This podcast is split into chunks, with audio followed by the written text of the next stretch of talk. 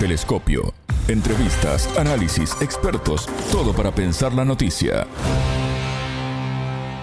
¿Quiere Estados Unidos cercar a China a través de Taiwán? Bienvenidos. Esto es Telescopio, un programa de Sputnik. Es un gusto recibirlos. Junto a la docente colombiana Tatiana Helves, licenciada en Política Internacional y presidenta de la Asociación Latinoamericana de Estudios de Asia y África, analizaremos este tema. Quédense con nosotros. Desde los estudios de Montevideo, Martín González y Alejandra Patrone, enfocamos nuestro telescopio del día. En Telescopio te acercamos a los hechos más allá de las noticias. La amenaza de una incursión militar en Taiwán por parte de China es una bandera que agita desde hace tiempo Estados Unidos.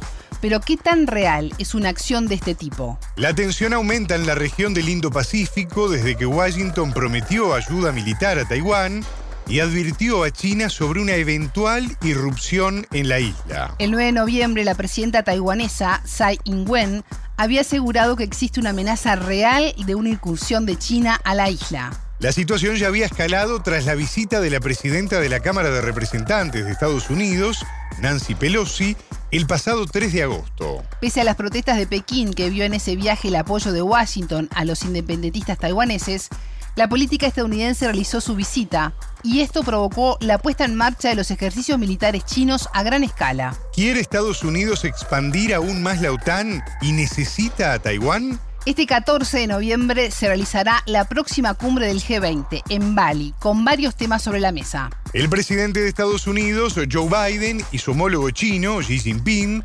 abordarán la situación en torno a la isla, así como los últimos lanzamientos de misiles de Pyongyang y la operación militar rusa en Ucrania. La entrevistada. Tatiana Helves, docente en gobierno, licenciada en política internacional y presidenta en Colombia de la Asociación Latinoamericana de Estudios de Asia y África. Bienvenida a Telescopio, ¿cómo estás? Es un gusto recibirte. Alejandra, buenos días para ti. Muchas gracias por eh, este espacio. Estamos viendo horas de muchísima tensión entre Taiwán y Pekín, en donde Washington juega un rol determinante. Estados Unidos prometió ayuda militar a Taiwán y advirtió a China sobre una eventual incursión en la isla. ¿Quiere la Casa Blanca acercar a China y utilizar la cuestión de Taiwán para sus intereses? Tatiana, ¿qué está sucediendo realmente?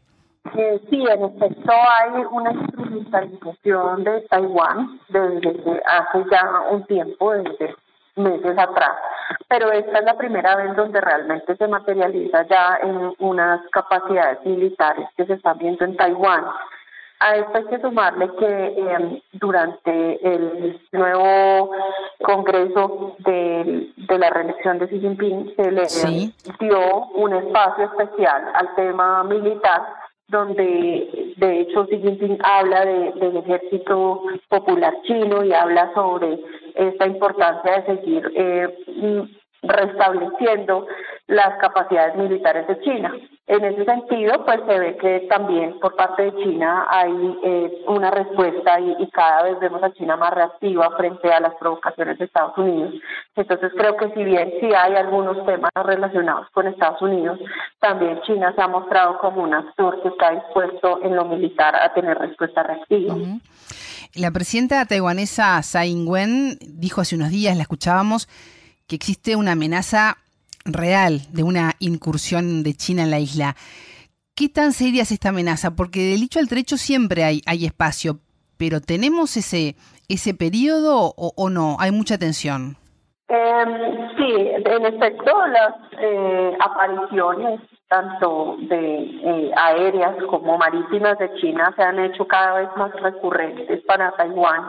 Creo que ya eh, se hace cada vez más eh, claro que China está presente de manera militar y, rápida en el territorio.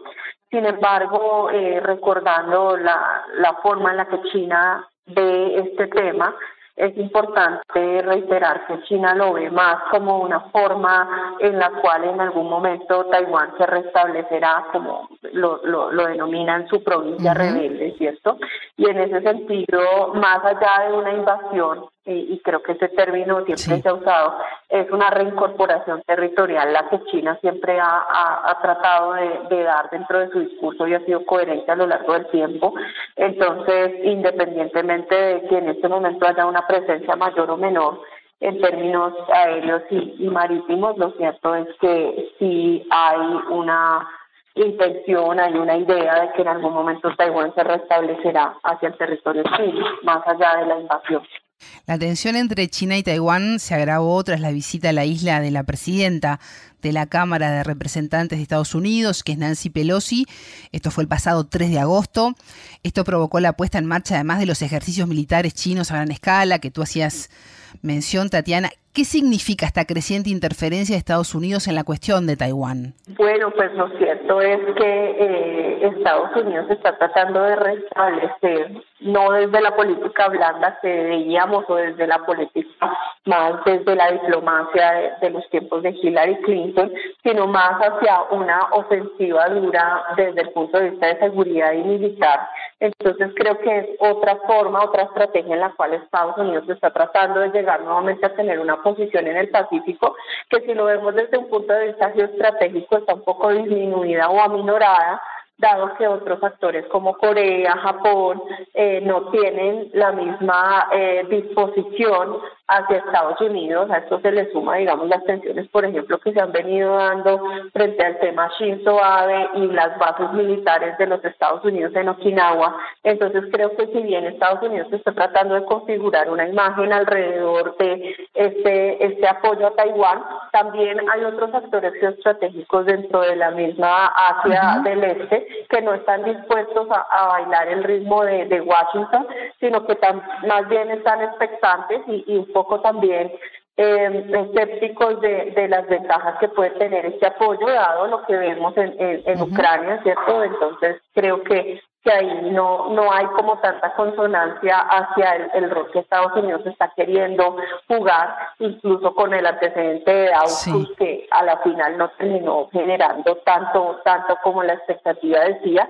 Entonces creo que siguen siendo provocaciones que no, no, no logran articularse con ningún actor regional que esté dispuesto a dar apoyo a Estados Unidos militarmente de una forma más directa. Y en ese camino que se aleja de la diplomacia por parte de Estados Unidos y que toma un posicionamiento más hacia la ofensiva, ¿es posible la expansión de la OTAN en el Indo-Pacífico? Lo veo complejo en términos de que en la misma India, a través del Quad y todo lo que se ha venido desarrollando en términos de, conversaciones, no, no ha estado presente y no, no hace parte de.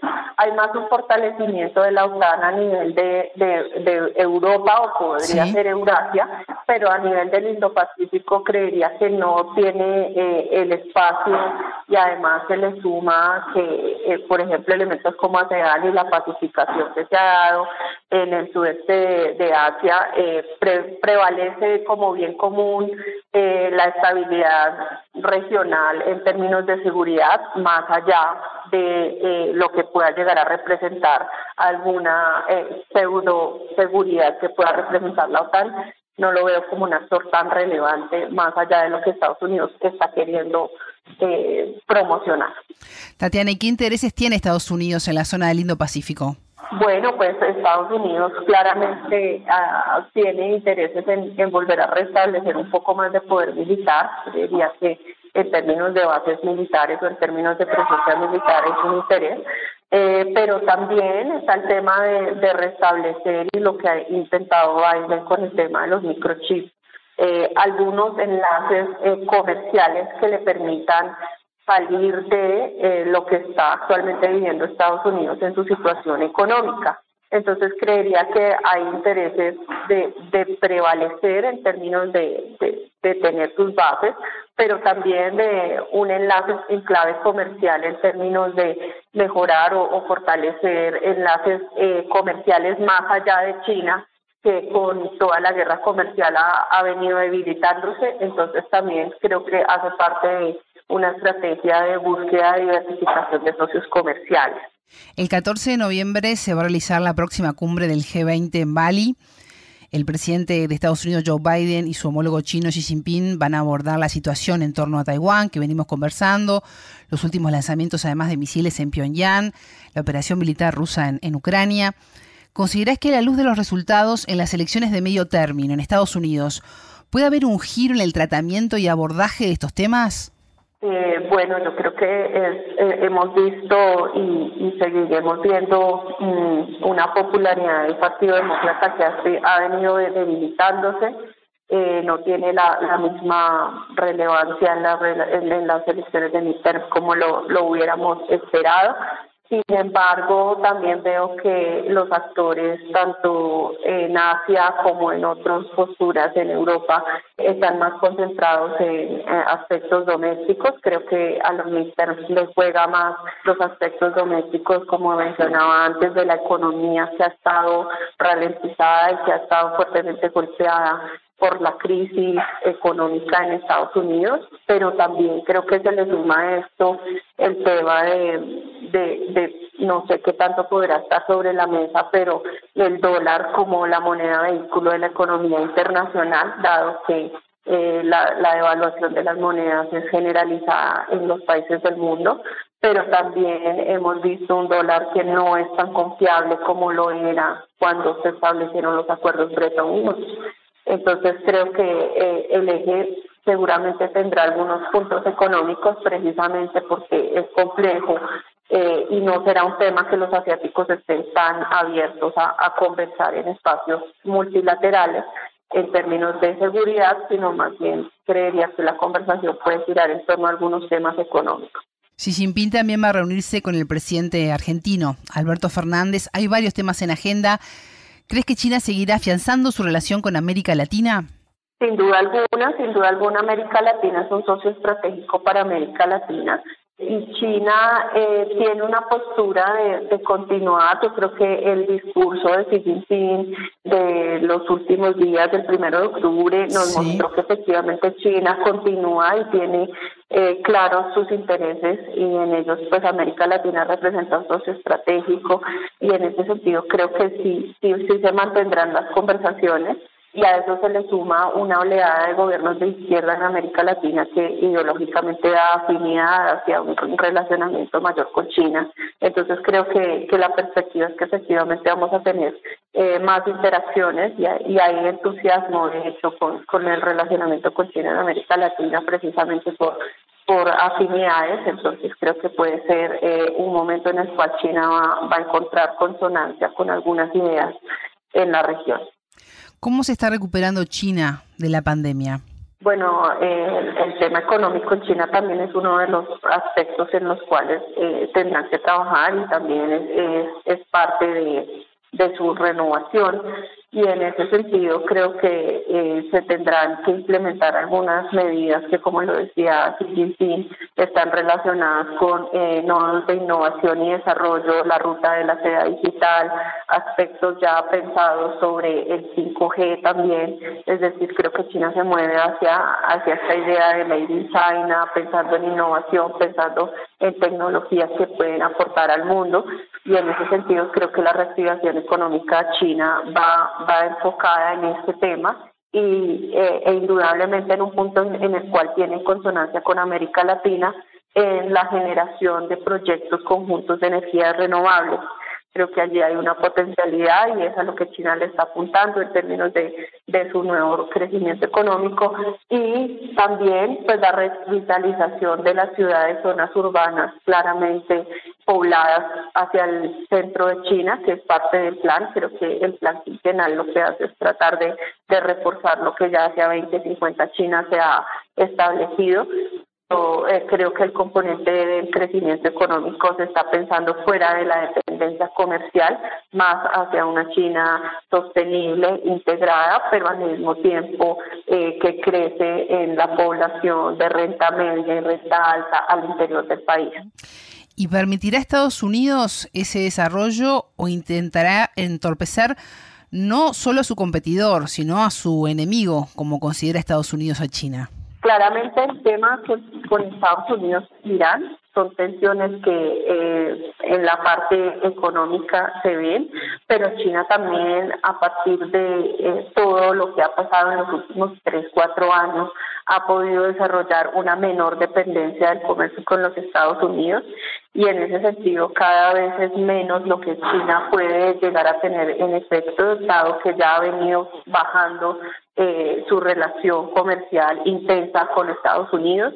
Eso por una parte, pero por otra parte eh, están eh, las tensiones que se generan todavía en Europa eh, frente al tema del el gas y la provisión de energéticos que se van a ver afectados durante el invierno, que yo creo que allí la relación eh, con Estados Unidos no va a ser tan eh, activa, pero sí con Europa, dado que China tiene la capacidad también de, de poder eh, apalancar o, apoyar algunos proyectos eh, energéticos que puedan eh, ayudar a esa transición energética que Europa también necesita. Entonces, en ese sentido, creo que Estados Unidos sí está dispuesto a poder eh, tener unas interacciones de tensión con China, pero China cada vez más diversificado en el mundo tiene otras formas de respuesta y una respuesta interna también de, consumo que ha venido desarrollando en términos de su propio país. Ya estamos a, pocas semanas de que termine el año 2023. Xi Jinping ha salido fortalecido del último Congreso del Partido Comunista Chino. ¿Qué desafíos tiene el país para el año entrante, el 2024? Bueno, pues eh, creo que hay, hay varios factores, ¿no? Primero, cómo hacer una transición o, el desafío mayor es, analizar aspectos que tengan relación con eh, el cierre o las fases de la política de, cero tolerancia al COVID. Creo que eso ha sido uno de los factores de mayor complejidad durante el año y de los cierres y de, la forma en la que China de una de una manera muy estricta ha dado eh, reglamentación frente al tema. Entonces creo que ese tránsito hacia hacia una normalidad y otro aspecto que ya no solamente es eh, interprovincial en China sino hacia el mundo y es cómo China va a empezar a generar un poco más de apertura al mundo eh, en términos ya de, poder volver a, tener eh, un flujo eh, tanto de ingreso como de salida de personas, tanto nacionales como extranjeras a su territorio. Creo que ahí hay un desafío grande en términos de cómo van a organizar ese tránsito hacia una China que ahora está otra vez empezando a abrirse al mundo. Eh, pero también creo que hay un desafío frente a, al manejo de, de, la economía en, su totalidad, de un, eh, una China que ya no crece al 10% como era la que veíamos hace 10, 15 años, sino una China con un crecimiento más moderado y cómo, pues, eh, a pesar de que China no va a estar creciendo al 10, 12%, eh, sigue generando formas de de tener un mayor crecimiento económico y cómo sigue haciendo eh, políticas públicas para aliviar la pobreza. Adicionalmente, pues hay otros temas estructurales como son el tema pensional, como son el tema eh, del envejecimiento de la población, que no en el corto, pero sí en el mediano y largo plazo son desafíos importantes para China dado que pues no solamente China sino el mundo vive un proceso de envejecimiento de la población que hace mes hace que haya menos mano de obra joven que esté en el mercado laboral, pero también al mismo tiempo se le suma a que especialmente la población rural necesitará en su vejez tanto cuidado, ¿cierto?, como medios para subsistir. Entonces creo que esos son desafíos tanto de inmediato plazo, que es la apertura de, China al mundo, como de largo plazo, y es eh, las tendencias demográficas que ve China y, cómo va a, hacer eh, esa transición de acuerdo con ese cambio demográfico que ya está empezando a vivir y hacia 2030 seguramente lo veremos más claro, pero que en este momento ya lo estamos empezando a evidenciar y que Europa ya hace unos, un tiempo lo, lo ha pasado a su fase de, de envejecimiento poblacional. Tatiana Helves, docente en gobierno, licenciada en política internacional y presidenta en Colombia de la Asociación Latinoamericana de Estudios de Asia y África. Muchas gracias por estos minutos con Telescopio. Alejandra, siempre es un placer estar con ustedes. Gracias y, bueno, esperaremos cómo, cómo avanza el cierre del año con estas pensiones. Telescopio. Ponemos en contexto la información. Hasta aquí, Telescopio. Pueden escucharnos por sputniknews.lat. Telescopio. Un espacio para entender lo que sucede en el mundo.